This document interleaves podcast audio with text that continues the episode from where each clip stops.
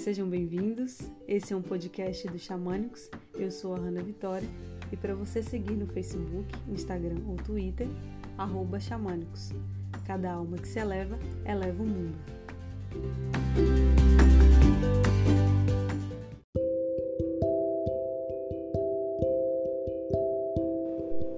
Você já parou para pensar que a raiva é uma máscara a maioria das pessoas que são mais raivosas tem uma irritabilidade maior ou se expressa de maneira agressiva, elas carregam uma tristeza profunda dentro de si. A raiva e a tristeza fazem parte de emoções consideradas primárias. E justamente essa característica de ser um sentimento primário faz com que ela possa se esconder de diversas formas.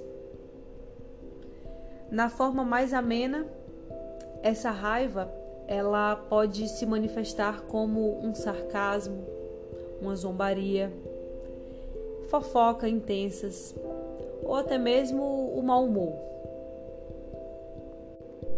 No nível seguinte e mais intenso, a raiva ela se transforma em ressentimento, em rancor, uma irritação que se transforma em fúria e agressividade. E quando não tratado, a tendência é que ela nos destrua por dentro. Trata-se de uma emoção expansiva, em que implica numa sobrecarga de energia, causando uma reação de imediatismo. E quase sempre está relacionada à frustração de uma expectativa ou desejo. Já a tristeza é uma emoção reflexiva e que sinaliza que algo precisa ser processado para que você possa retornar a um estado total de satisfação. Mas, apesar de serem duas emoções primárias, por vezes a raiva é mais fácil de ser externada do que a tristeza. Por isso, se algo é muito doloroso para nós, ou se não encontramos formas de expressar o que sentimos, como por exemplo, quando não temos com quem conversar sobre o que nos deixa tristes, podemos transformar essa tristeza em raiva. É o conhecido descontar em quem não tem nada a ver, que pode ser inclusive nós mesmos.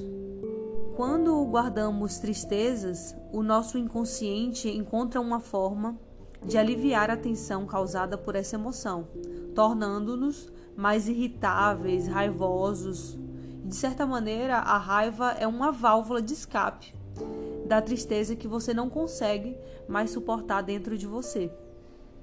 Toda arrogância mascara uma ferida emocional, uma dor, uma frustração que você sente, mas que não expressa. Falar é terapêutico. O ideal é que tenhamos a possibilidade de externar o que sentimos, seja conversando com alguém que a gente confia e que não nos julgue, ou seja buscando o auxílio de um profissional. Assim, a tristeza será tristeza e a raiva será raiva. Isso torna a vida muito mais simples de ser vivida. Prestar atenção no que você está sentindo pode te revelar muitos segredos. Toda emoção, elas vêm para avisar alguma coisa não coloque na gaveta do esquecimento. Siga toda angústia que bater à sua porta. Ela é o caminho rumo a ti mesmo e trará grandes revelações para melhorar a sua qualidade de vida. Arrou.